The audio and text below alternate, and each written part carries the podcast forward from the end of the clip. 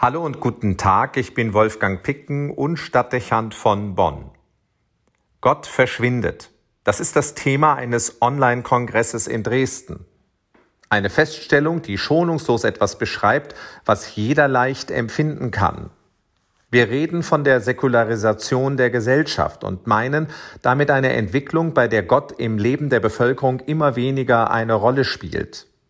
Es ist nicht das Phänomen, in dem eine Gottesvorstellung durch eine andere ersetzt würde. Gott verschwindet vielmehr ganz als geistlicher Bezugspunkt des Einzelnen oder als Maßstab für das persönliche und das politische Handeln. Die einmal als grundlegend gedachte Verantwortung des Menschen vor Gott, wie sie unser Grundgesetz kennt, könnte irgendwann nur noch eine historische Randnotiz sein, die auf den kulturellen Hintergrund einer vergangenen Epoche verweist. Dass es einmal so weit kommen könnte, erscheint nicht mehr als irreal. Eine etablierte christliche Sozialisation, wie sie jahrhundertelang selbstverständlich war, schmilzt mit den Veränderungen unserer Kultur so unerlässlich ab, wie es das Eis in der Antarktis tut. Hinter diesen Entwicklungen steht die Überzeugung, dass es keine Voraussetzungen zum Leben gibt, die der Mensch sich nicht selber schaffen könnte. Er ersetzt durch Vernunft und Fortschritt, was vorherige Generationen noch als Gesetzmäßigkeiten des Lebens angesehen hätten. Auch möchte er seinem Denken keine Grenzen gesetzt und seinem Handeln keine verbindlichen Maßstäbe gegenübergestellt wissen. Er will frei sein und das am Ende auch von Gott. Man könnte auch von einer radikalen Demokratisierung des Lebens sprechen, die auch vor Gott nicht Halt macht. Alle haben die gleiche Würde. Ein Wesen, das ein Mehr an Würde für sich beansprucht, weil es Gott ist, kann in dieser Welt nicht vorkommen.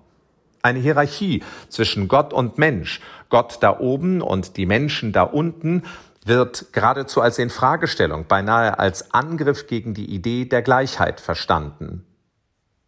Der Begriff der Wahrheit wird gerne auf das reduziert, was der Bürger durch mehrheitliche Entscheidung als das festlegt, was er für richtig hält. Dass sich Wahrheiten verändern können, auch müssen, liegt dann in der Natur der Sache und ist nur Folge sich verändernder Lebensumstände und Denkmuster. Selbst, dass morgen das Gegenteil von dem Geltung haben kann, was gestern noch als wahr angesehen wurde, erscheint denkbar, weil es aus dem Augenblick betrachtet angemessen und richtig erscheint. Eine Wahrheit, wie sie die christliche Theologie lange formuliert hat, die zeitlos ist und unverrückbar bleibt, steht konträr und nahezu unversöhnbar zu diesem Denken. Und schließlich wird ein Gott, der Person ist und es auf eine kontinuierliche Beziehung anlegt, schon beinahe zum Fremdkörper in einer Welt, in der sich der Mensch individualisiert und dem Single-Dasein deutlich macht, dass er auch unabhängig von kontinuierlichen Beziehungen existieren kann. Gott ist, sofern der Begriff überhaupt noch eine Rolle spielt, keine eigenständige Person mehr. Er ist, was der Einzelne sich unter ihm vorstellt. Eine Idee, eine Kreation. Der Glaube ist in Folge nicht mehr das, was man mit dem anderen gemeinsam hat oder das zu einer Glaubensgemeinschaft führen könnte. Glaube ist ein flexibler Baustein in der individuellen Vorstellungswelt des Menschen. Gott verschwindet aus dem modernen Denken und damit auch möglicherweise aus der Kirche, weil sie Teil dieser Welt ist und in ihr dieselben Menschen leben. Eine Kirche, aus der Gott verschwindet, das klingt paradox und ist gleichwohl möglich. Tausendfacher Missbrauch von Macht und Vertrauen drängt den Gedanken auf, es müsse viele gottlose Realitäten von Kirche geben. Aber auch viele kirchliche Reformdebatten relativieren den Begriff der Wahrheit und stellen ihn beliebig.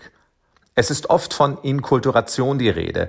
Gemeint ist aber weniger die Prägung der Welt durch das Evangelium, als vielmehr die Veränderung des Glaubens durch die Errungenschaften der Gegenwart. Der Ruf nach Demokratisierung meint nicht nur das Verlangen nach Partizipation an Macht und Leitung, er zielt auch auf Mehrheitsentscheidungen über das Glaubensgut und vertritt die Idee einer Kirche, in der auch in wesentlichen Fragen Gegensätzliches nebeneinander stehen darf eine Individualisierung des Glaubens, die in eine beliebig große Zahl von Ideen über Gott führen könnte. Gott und Glaube würden zum Kunstprodukt menschlicher Kreation und damit die Kirche zum Ort, in dem Gott als eigene Person und seine Wahrheit als unzeitgemäß verschwinden. Gott verschwindet aus der Gesellschaft und der Kirche. Keine undenkbare Vorstellung. Und nichts, was zu einem Erdrutsch führen könnte. Das muss nicht das Ende von Moral bedeuten oder den Untergang der Zivilisation provozieren. Unsere Welt wird lange ohne Gott auskommen, und sei es nur, weil noch viele christliche Gedankengüter implizit vorhanden sind und die gesellschaftlichen Grundhaltungen bestimmen. Was Karl Rahner einmal gesagt hat, der Mensch, der nicht mehr nach Gott fragt, kreuzt sich zum findigen Tier zurück, wird kein Prozess von wenigen Jahren sein.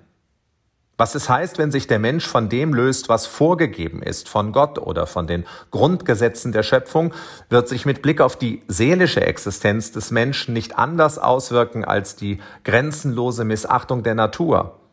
Das Eis schmilzt langsam ab.